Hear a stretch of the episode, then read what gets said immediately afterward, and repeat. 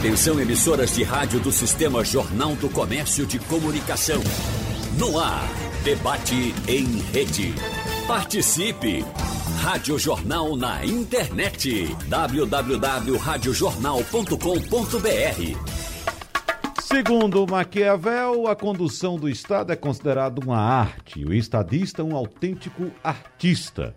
Para o filósofo florentino, o estadista é adaptável às circunstâncias, harmonizando o próprio comportamento à exigência dos tempos. Bom, no debate de hoje vamos tratar desse assunto com os historiadores José Nivaldo Júnior, que está com a gente remotamente. Professor José Nivaldo, seja bem-vindo mais uma vez, tudo bem com o senhor? Tudo bem, Wagner? Prazer imenso participar desse debate, revendo meu querido Gustavo Krause, fazia tempo, desde o início da pandemia, que a gente nem, nem é, através da, da internet tinha se encontrado, muito menos para trocar ideias, Verdade. convergir, divergir, mas Aumentar. certamente tem que ser. Seja bem-vindo, ex-governador Gustavo Krause. Obrigado pela presença. Um abraço, e a você também. Obrigado. E aos ouvintes. Doutor Gustavo, bom dia, seja bem-vindo. Oi, Wagner. Você está bem? Está tudo em ordem com você, sua família? Tudo tranquilo. Zé Nivaldo, uhum. é verdade. É, muita, muita saudade, não só das pessoas, mas das pessoas amigas. Eu, nessa, nesse recolhimento pandêmico, percebi que a saudade dói. Ela, antes de matar, a saudade de matar a gente, ela, ela dói muito. Uhum. E é uma saudade diferente, a saudade difusa né, no compartilhamento de sofrimento com as pessoas e com a gente mesmo. Mas, felizmente, nós estamos em, em forma ainda para. Agora, eu não sei o que é que eu estou fazendo aqui, viu, é, Wagner? Porque Leonardo é, é, é uma, uma figura totêmica. Zé Nivaldo é uma figura também, é, eu diria, é, renomado reconhecimento e, sobretudo, so, é, é, é um autor que escreve sobre, é, sobre é, o, o, nosso Maquiavel, que, para mim, é o maior gênio da história em matéria de conhecimento do, do poder e dos poderosos. Pois é, então o professor Leonardo Dantas Silva está aqui no estúdio hoje é, por causa da presença do professor, estou aqui respeitosamente, utilizando máscara agora. Nós temos protocolos aqui no estúdio em que nós que trabalhamos aqui, em alguns momentos nós não utilizamos, mas como o professor está aqui, devidamente vacinado, eu não sei vocês que são mais jovens, já tomaram a vacina de vocês, viu, doutor Krause e professor Zé Nivaldo? Mas o professor já está devidamente vacinado. Eu, como ainda não recebi minha dose, estou agendado para segunda-feira eu vou utilizar máscara durante o debate. Mas seja bem-vindo, professor ah, Leonardo Dantas Silva. Leonardo é meu amigo e irmão, viu, da Torre. Da torre. Muito bem. Torre, eu pensei que era Madalena, pensei que era meu não, vizinho, a Madalena. Não, eu sou da Torre uhum. e, com, e amigo de infância. De infância? É, de Gustavo é. Krause. No meu livro ele diz, meu livro vai sair agora, em julho, ele diz como é bom ter amigos de infância. Uhum. Leonardo é um deles. Portanto, eu me sinto me sinto muito bem, me sinto, me sinto em casa e gosto realmente de participar desse debate pessoalmente. E daí eu me desloco e estou aqui. E na defronte de dois mitos da vida pública pernambucana. Um já se considera estadista, que é o próprio Gustavo Krause. Então, estamos falando de um assunto que é peculiar a ele. Maravilha. Por falar em infância, e também pelo questionamento levantado pelo Dr. Gustavo Krause, ele questionou por que não sabe o que é que está fazendo aqui. Eu vou começar por esse ponto, doutor Gustavo, porque o que me motivou convidá-los para a gente conversar sobre esse assunto, debater esse assunto, o Estado estadista, foi um pouco da minha história, principalmente enquanto criança porque eu aprendi a admirar política e os movimentos da política já muito jovem, desde os cinco anos de idade, por incrível que pareça, uma idade muito, muito, muito imatura ainda para entender o que está acontecendo. mas eu não deixava meu pai sair de casa quando ia para um comício sozinho. Quando eu sabia que ele ia para um comício, eu tinha que ir com ele. Me agarrava na barra da calça dele e ia com ele para acompanhar. Né? E ainda na época da, da repressão, ele era quem organizava os comícios lá no interior, tinha caminhões, então atravessava o caminhão, o pessoal chegava urgente, subia em cima da carroceria para fazer aqueles discursos. E eu, eu ficava lá encantado com discursos de Jarbas Vasconcelos, Fernando Lira, né? é, Egídio Ferreira Lima, aqueles grandes é, é, oradores. E eu admirava muito aquilo dali. E, claro, aprendi sempre a respeitar a posição do Estado. E a gente vem acompanhando nos últimos anos, eu sei que não é também coisa muito recente, mas a gente percebe que há uma quebra dessa magia ou do respeito do que é o Estado, da presença do Estado. Então, uh, a gente tem exemplos na América Latina, a gente tem exemplos na América do Norte, bem recentemente, como, por exemplo, o presidente Donald Trump. Tivemos um exemplo de quebra também por parte do próprio público.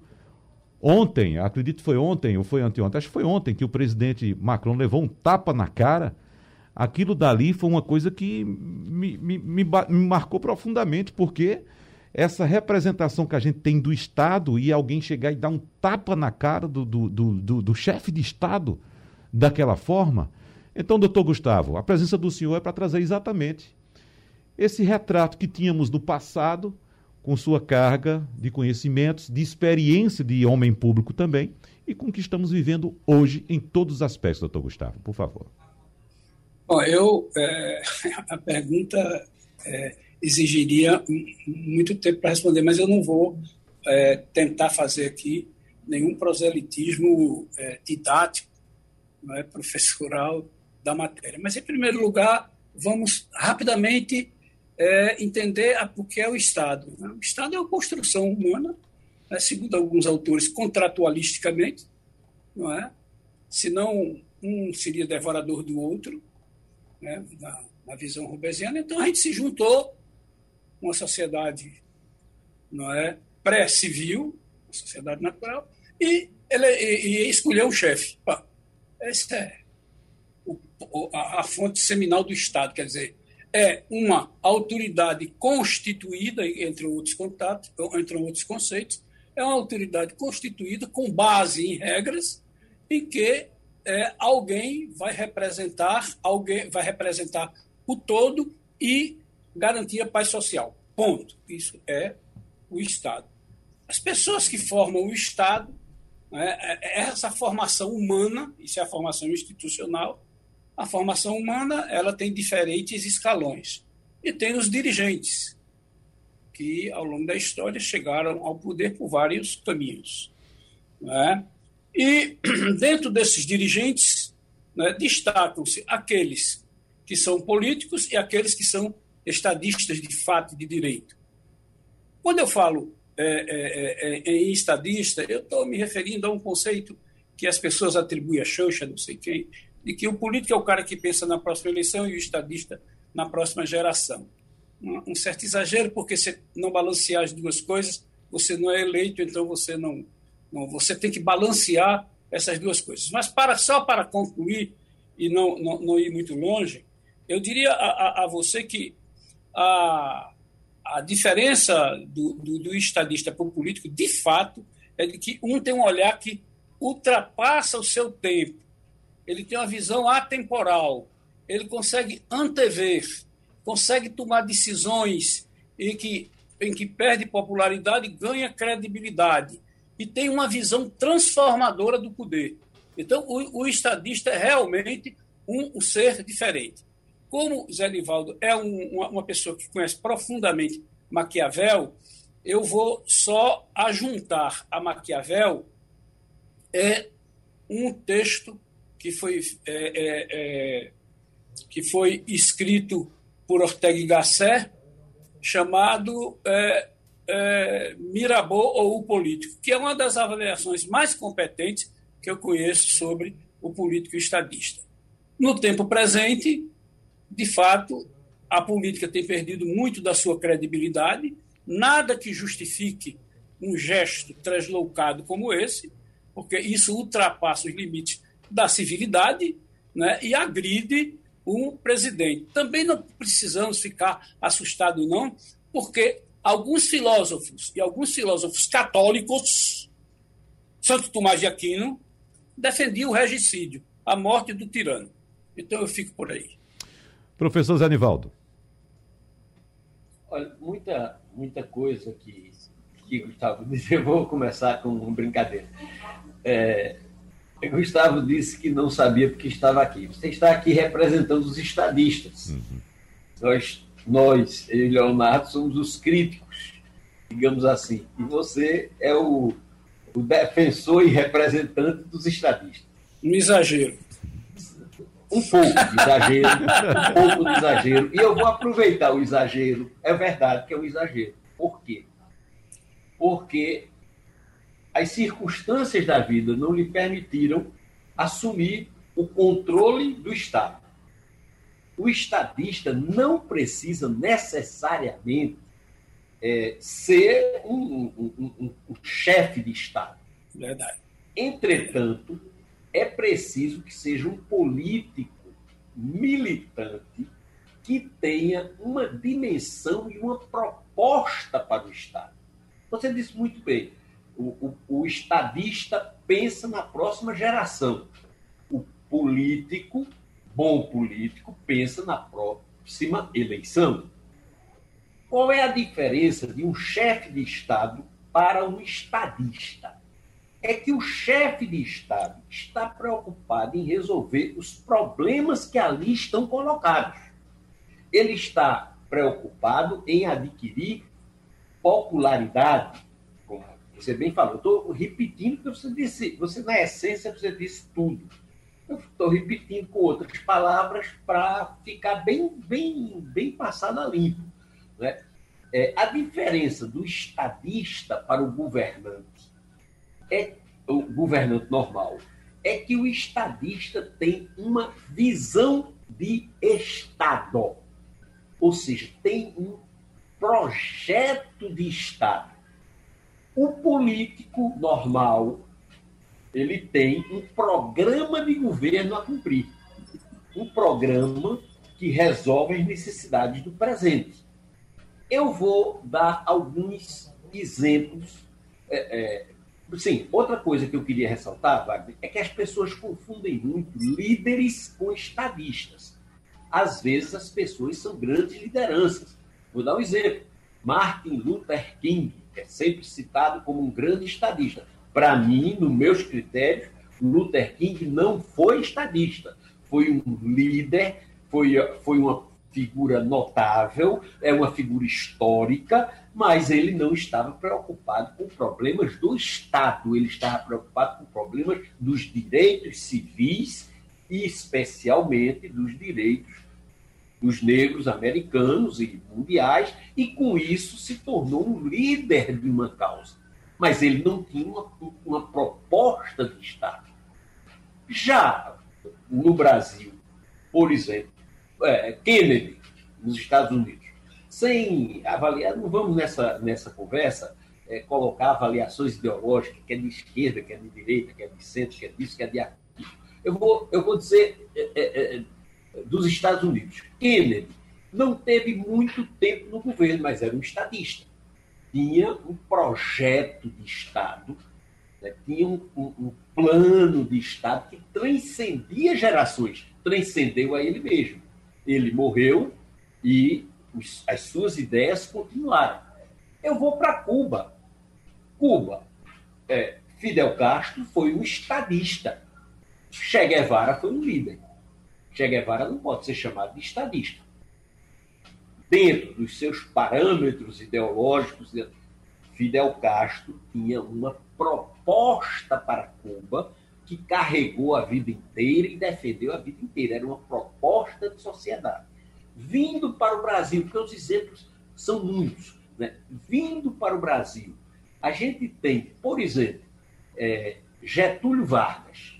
Getúlio Vargas foi um estadista, tinha uma proposta para o Estado brasileiro.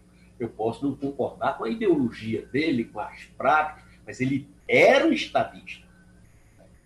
É, João Goulart tinha uma proposta de Estado. João Goulart foi uma, uma proposta de estadista, mas não teve tempo, não teve condições de aplicar isso, mas ele tinha uma visão.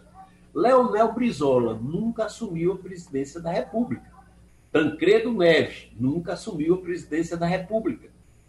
Ulisses Guimarães nunca assumiu a presidência da República, mas eram estadistas. Eles olhavam o Brasil com uma perspectiva de futuro, com uma perspectiva de desenvolvimento, cada um dentro do seu nicho ideológico.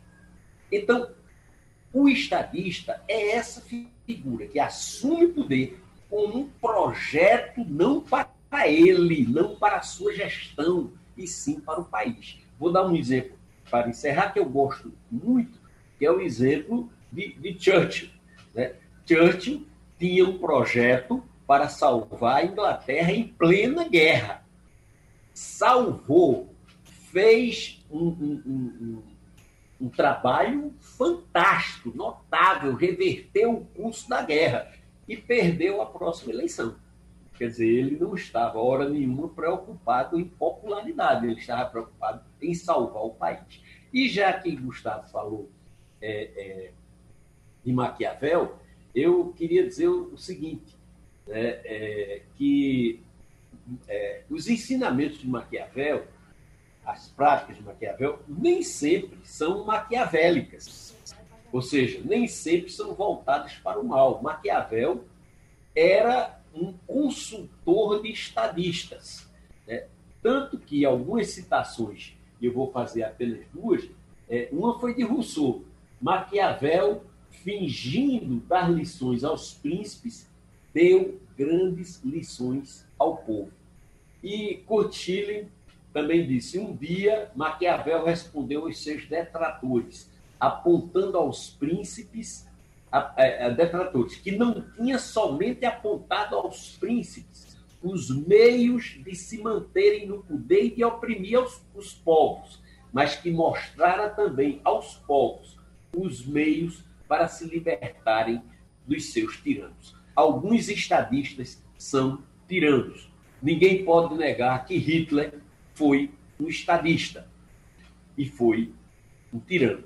Então, o estadista nem sempre está associado a uma ética, a uma prática do bem. O estadista está associado a uma visão de Estado e a uma tentativa de implantar essa visão de Estado. Professor Leonardo Danta Silva. Eu fico até humilhado com, com os ensinamentos de meu amigo Zé Nivaldo, com a sua didática característica. Mas eu gosto de puxar a coisa para meu horizonte. Meu horizonte é pequenininho. Meu horizonte não vai, não, não vai além do Rio São Francisco. Para lá já é Bariloche. E meu horizonte é pequeno. Eu lembro disso tudo, príncipe, que quando estava entre nós era o conde, quando João Maurício Nassau Sigen. Que este sim é a minha visão de estadista ele conseguiu, ele conseguiu não dominar, tomar praças, mas conseguiu cultivar afetos. Ele é um invasor que chega para administrar os negócios da Companhia das Índias Ocidentais no Brasil holandês, chega aqui em janeiro de 1654, 1637 e vai até maio de 1644. Nesses sete anos, Nassau se tornou não um invasor, mas um herói da terra. Tanto é que todos nós cultivamos Nassau como aquele que deu que deu um destaque especial especial ao Recife, um, spa, um, um destaque especial a Pernambuco, Nassau deixou uma memória escrita, entregue, a, lida perante o, o, o, o Conselho da, das Índias Ocidentais, aqui no Recife, em 6 de maio de 1644, e depois lida novamente perante o, o Conselho Superior da Companhia das Índias Ocidentais, o conjunto dos 19, os 19 senhores da Companhia das Índias Ocidentais, em Amsterdã. Nassau dá orientação a como deveria ficar a administração da colônia, como deveriam ser tratados, tratados escravos, senhores de engenho, milícia e o povo em geral. Um especial, ele, ele naquela época ele já aconselha a liberdade de culto, porque ele entende que a invasão holandesa não era uma, uma guerra, de, uma guerra de, de ideias, mas sim uma imposição de uma nova religião num, numa pátria, num, num, num, numa região completamente dominada pelo catolicismo. Ele é que chama a atenção que a reação dos pernambucanos ao governo da Companhia das Índias Ocidentais é uma guerra religiosa que queria impor aqui o calvinismo e o, luto, e o, e o culto luterano a força, que tomou suas igrejas, que tomou, que tomou seus lugares sagrados. Nassau, presta atenção, esse, essa transcrição dessa, desse, desse pronunciamento de João Maurício Nassau, que eu transcrevo no meu livro Holandês em Pernambuco, transcrevo na íntegra, e que Walter Costa Porto chegou a utilizar como um dos maiores, um, um, os grandes pronunciamentos da história, então eu acho que esse é um, é um, é um estadista. Esse era, apesar de invasor, ele se transformou num herói, num herói local. Num herói local, a ponto de algumas famílias em Pernambuco usar o nome de João Maurício como para seu, sobretudo para seus filhos e seus filhos primogênitos. A exemplo do ex-governador Marco Antônio Maciel, que, cujo filho se chama João Maurício, a exemplo do, do embaixador João Cabral, digo melhor, do Evaldo Cabral de Melo, que tem um filho chamado João Maurício, e o próprio, o próprio Nabuco tinha um filho chamado Maurício Nabuco. Então são esse, esse inconsciente coletivo que leva a este herói, um invasor que se transforma em herói pátrio, porque ele era, antes de tudo, um estadista. Tem alguns tópicos anotados aqui, principalmente depois da fala do professor Zé Nivaldo, mas para não deixar o doutor Gustavo Krause esperando muito tempo, queria saber o que é que o senhor observou, o que é que o senhor anotou até agora para contribuir com o nosso debate, professor, ou doutor Gustavo Krause. Eu me lembrei, eh, ao ouvir é, palavras tão tão sábias, tão corajosas, corajosas até. Eu me lembrei de, de um amigo meu, João Motorista, lá de Vitória de Santo Antão, que dizia: Eu não disse, Tavinho, eu não disse a você que, na, que eu não tinha a menor, a menor validade do ponto de vista intelectual dentro dessas duas férias. Deixa, eu, eu, eu vou só é, é, referir algumas coisas uhum. é, é, é para é, até para valorizar os conceitos aqui emitidos. Zé Nivaldo teve a coragem de apontar dois polos como estadistas. Um monstro chamado Hitler, mas não cabe a ele julgar. Quem cabe já julgar é a história. Porque, Wagner, um, um, político ele tem vários tribunais pelos quais eles passam. É, eles passam pelo Tribunal Popular, pelo Tribunal de Contas, às vezes pelos tribunais de justiça, né? Mas o tribunal que realmente define é o chamado Tribunal da História. Então Hitler tinha sua visão do quarto Reich, terceiro Reich, monstruosamente. E o outro, o Churchill, não defendeu apenas a Inglaterra. Ele conseguiu defender e fazer sobreviver a democracia ocidental que vive de outras doenças. Então, é muita coragem uma pessoa vir a público e dizer isso, mas diz porque sabe o que está dizendo. Então, eu queria, em primeiro lugar, isso, registrar. Por exemplo, Getúlio. Estadista não morre, político morre, estadista não morre, ele morre e continua. Ah, para o bem ou para o mal, Perón continua governando a Argentina. E aí, o, o, o, o presidente ontem disse bobagem, a beça. Parece com um presidente que eu conheço, mas deixa para lá. O, o, a, a, é, a fala de, de Leonardo foi uma coisa que muito me comoveu, porque eu, eu, eu sou é, um, uma espécie de. É, é, você não tem mais idade nem de ser um iconoclasta, nem um idólatra, né? não idolatra, nem mais devo, vou me desgastar e demolir ninguém. Mas Nassau não era um iluminista apenas, era um iluminado. Ele deixou escrito Conselho aos Governantes. Uma das obras dele é Conselho aos Governantes. As coisas assim aparentemente mais prosaicas, como o combate à monocultura da cana-de-açúcar. Nassau, e tinha outra coisa, que aí foi que eu gostei dele. Lendo algumas pessoas que estudaram ele mais profundamente, e Leonardo pode é, é, é, é, chancelar ou não, mas ele gostava muito de rede, ele tinha cálculo renal, eu tenho também, gosto muito de rede, não quero ser Maurício Nassau, não, mas eu tenho cálculo renal, gostava de, de abacaxi muito e de frutas é, é, cristalizadas. Ele, quando foi embora, ele levou uma porção de coisas dessas. E realmente ele tinha uma, uma, uma visão para além do tempo, essa questão da liberdade religiosa, tudo isso, não é? E finalmente, não é? Eu quero decepcionar um grupo de pessoas. Por favor, não diga que fulano é maquiavélico. Você não está ferindo ele, você está elogiando. Maquiavel criou, ele criou, ele, ele, ele deu uma resposta a um tipo de ética que vinha, ele, ele criou uma ética política, ele criou uma outra. Ele, ele, ele não disse nada do que deve ser. Ele falou sobre o que é. O que é. Morreu, coitado, pobre, humilhado. Né? E é o profeta desarmado mais injuriado, menos lido e, e citado no mundo.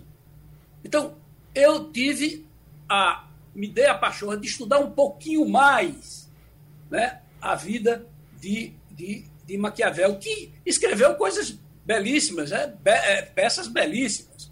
Né? E, e, e, e a, a, a, obra que antecedeu, ele, ele, ele orientava muito os políticos a estudar história, a ler biografias, entendeu? Então, ele, ele, ele tinha uma percepção humana dos aduladores, das, das conspirações.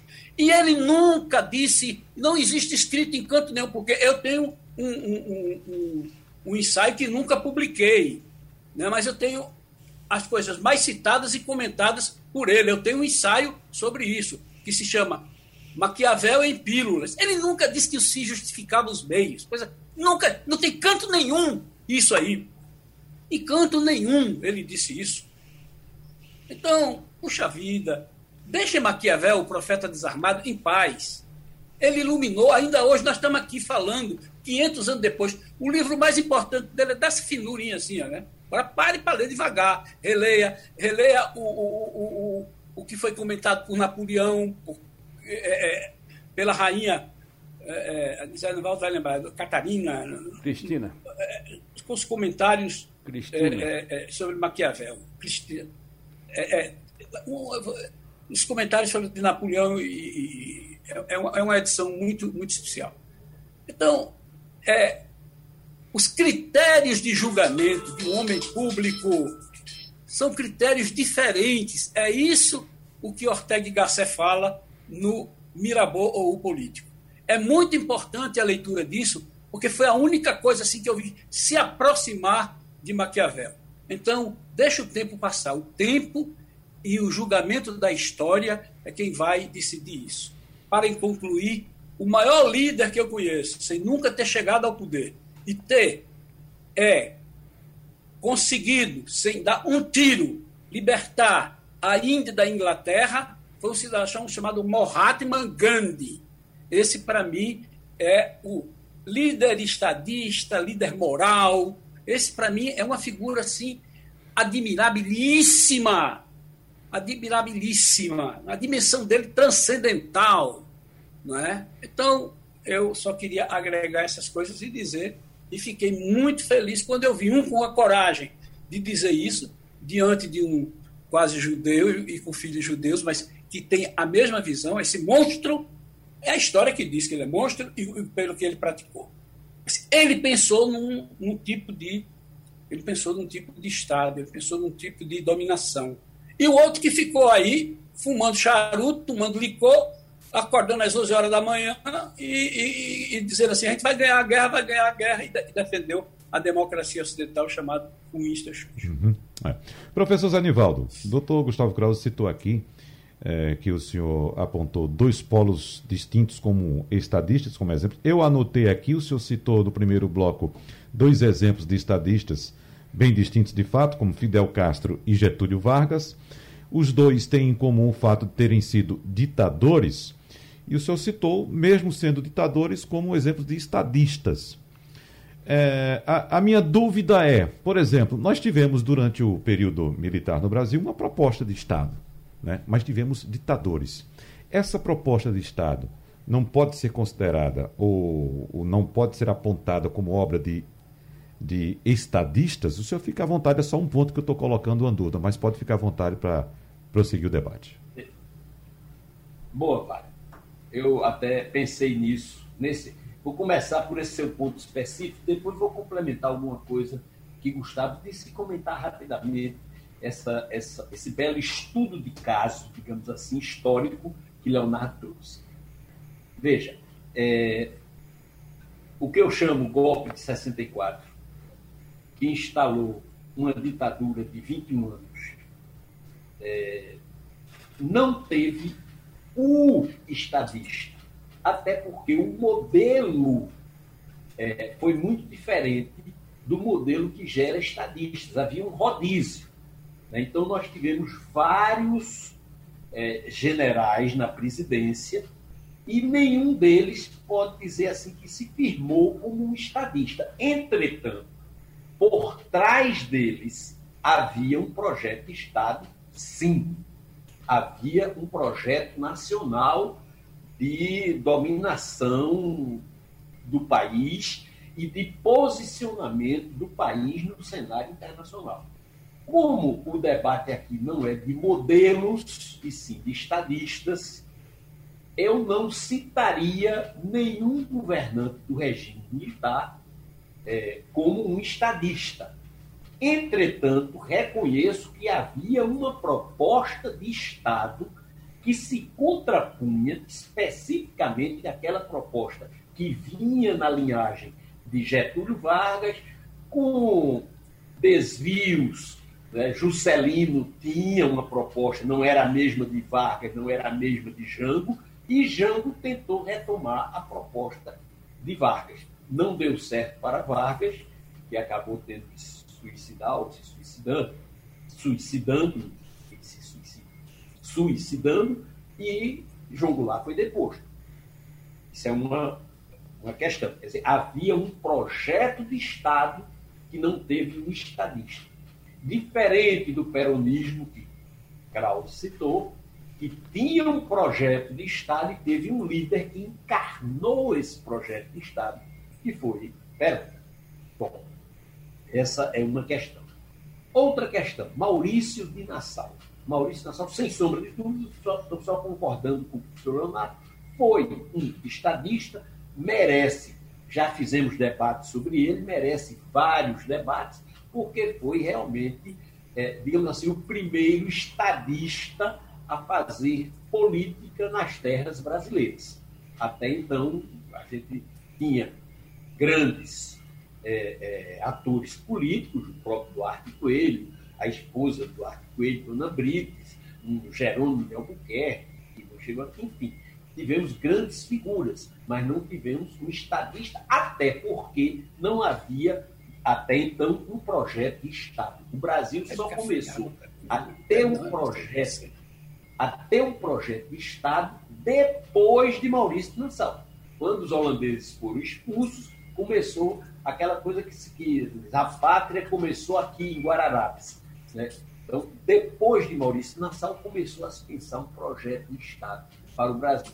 É um efeito do, do, da fase nassoviana, Leonardo, que geralmente as pessoas não consideram né, é esse efeito. Depois, sobre Maquiavel. É, o Gustavo colocou muito bem. O Gustavo estava no lançamento, eu acho que é, é, disseram que, que Maquiavel foi o livro mais lançado do mundo. Gustavo estava em, em quase todos os lançamentos. Estava no lançamento deste livro grande no tamanho, mas que comenta Maquiavel, e que já mostrei aqui, foi diminuindo, diminuindo, ganhando traduções é, tal, e Gustavo sempre lá. Né?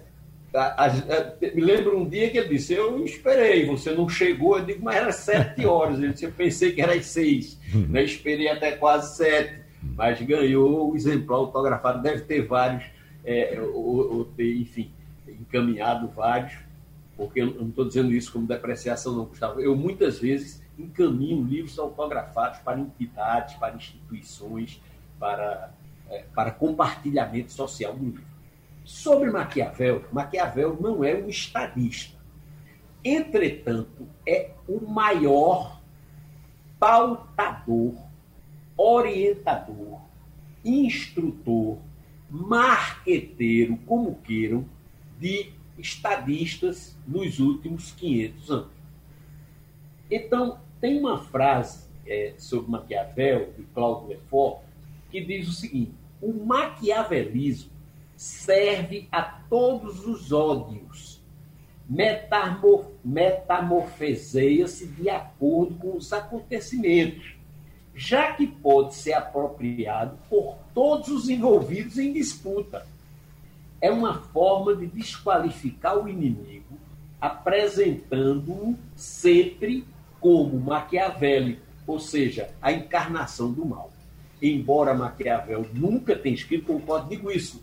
Tá? Não encontrei encanto nenhum na obra maquiaveliana a frase os fins justificam os meios. É uma frase. Aliás, é... acho muito bom essa expressão maquiaveliana. Isso, porque diferencia do maquiavélico. Então, o, o maquiavélico é aquele que. Se... Porque Maquiavel tinha conceitos para o governante. Então, qual é a grande contribuição que Maquiavel dá para a política do mundo? É que a, as pessoas na Idade Média faziam política praticando mal, mas fingindo praticar o bem.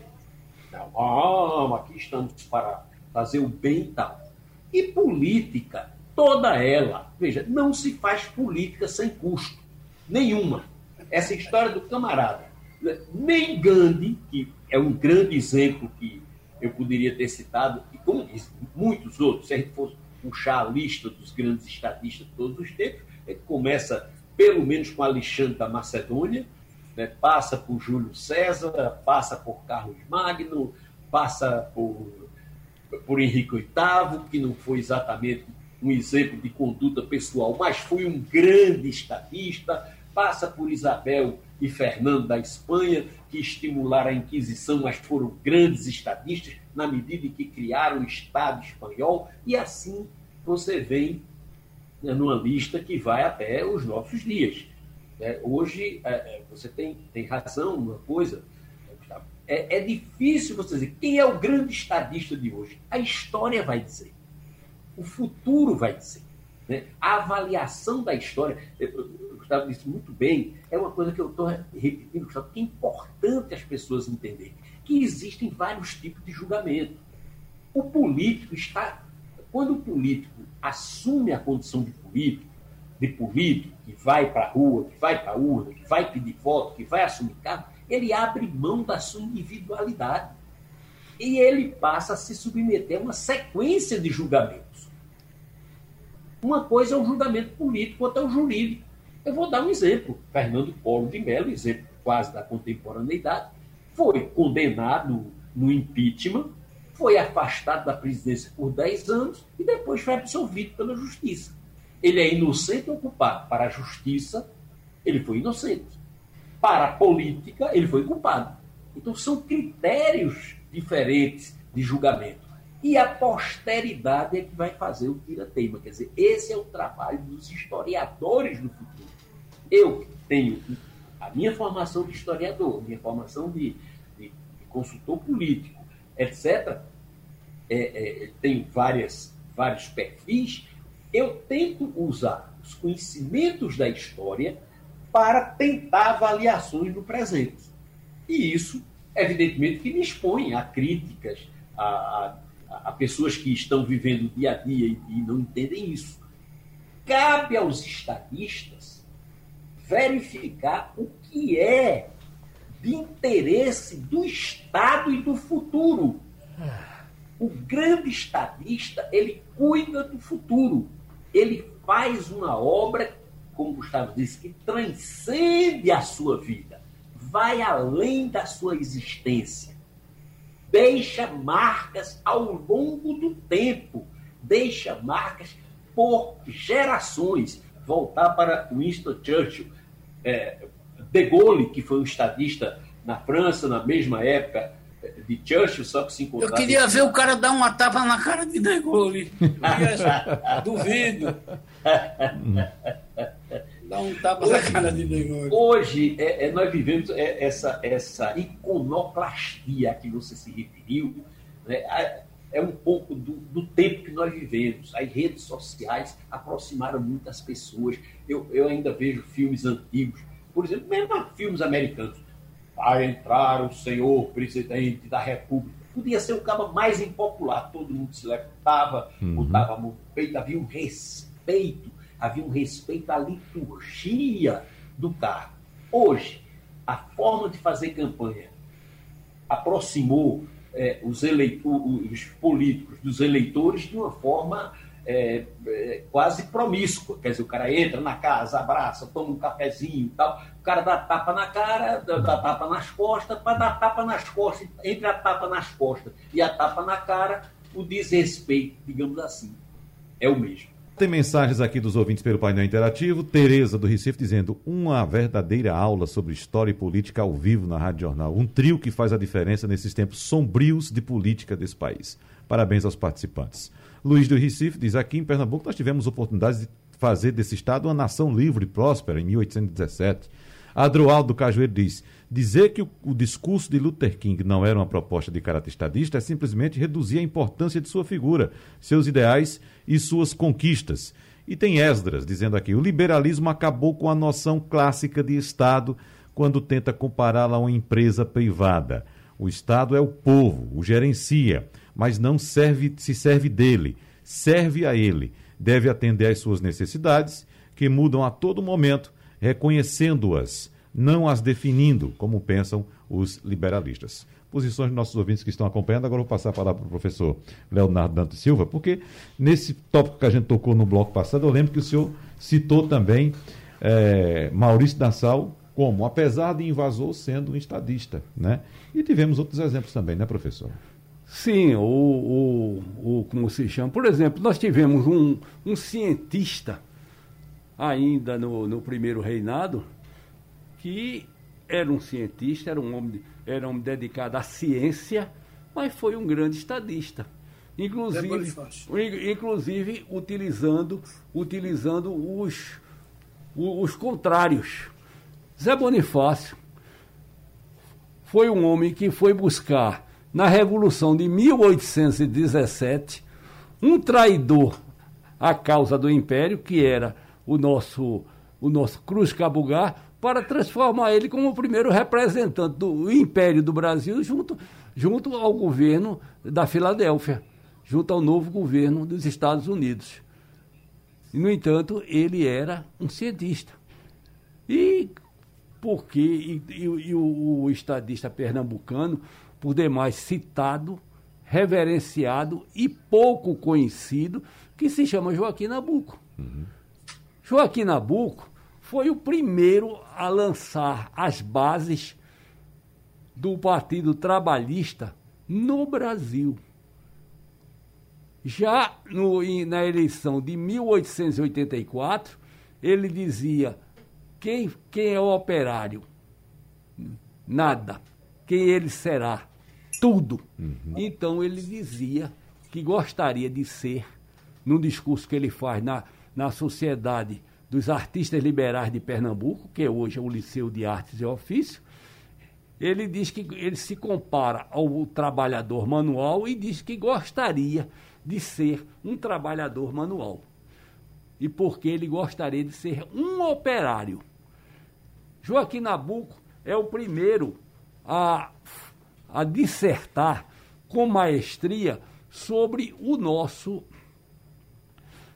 a nossa grandeza de ser um povo mestiço. Não foi Gilberto Freire o primeiro a defender a mestiçagem brasileira. Foi Joaquim Nabuco em 1882, no livro chamado O Abolicionismo. Então, por isso que eu digo, Joaquim Nabuco é muito citado, porque ele rima com Pernambuco. Então, to, toda, toda a lua que se faz Joaquim Nabuco, Joaquim Nabuco e Pernambuco estão rimando, mas pouco conhecido. Pouco conhecido. Então, Joaquim Nabuco, Quincas o Belo, porque ele era, antes de tudo, um homem bonito, um homem bonito, que diga, que diga a os seus amores com Eufrásia, e, no entanto, ele marca com o, um estadista do Império, que foi um gran, o grande livro escrito foi, teve Dom João VI e o Brasil, de Oliveira Lima, no início do, sobre o início do século XIX, e o Estadista do Império, que é justamente a biografia, e uma biografia social, porque ele estuda a sociedade toda da época, de Joaquim Nabuco. Então são figuras que merecem ser citadas, merecem ser, merecem ser citadas. Como o nosso Frei Caneca, não, não foi um estadista, mas foi um ideólogo. Se você vê os comentários à carta otorgada, é lição de direitos constitucionais, mesmo nos dias atuais. Escrito por Frei Caneca, que Frei Caneca não foi só o guerrilheiro, foi também um pensador. Então são essas figuras aqui da paróquia. É por isso que eu digo, o Recife humilha.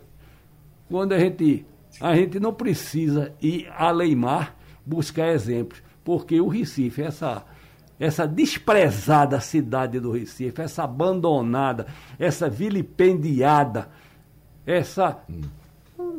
Eu não vou continuar, porque daqui a pouco vai, vai cair para o escatológico da cidade do Recife. Uhum.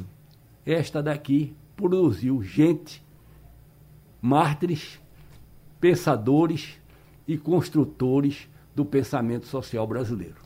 Nós temos, infelizmente, pouco tempo para encerrar o programa. Vou dar um minuto para o doutor Krause e para o professor Zanivaldo para responder a uma provocação que, inclusive, foi colocada aqui pelo professor Zanivaldo no bloco anterior.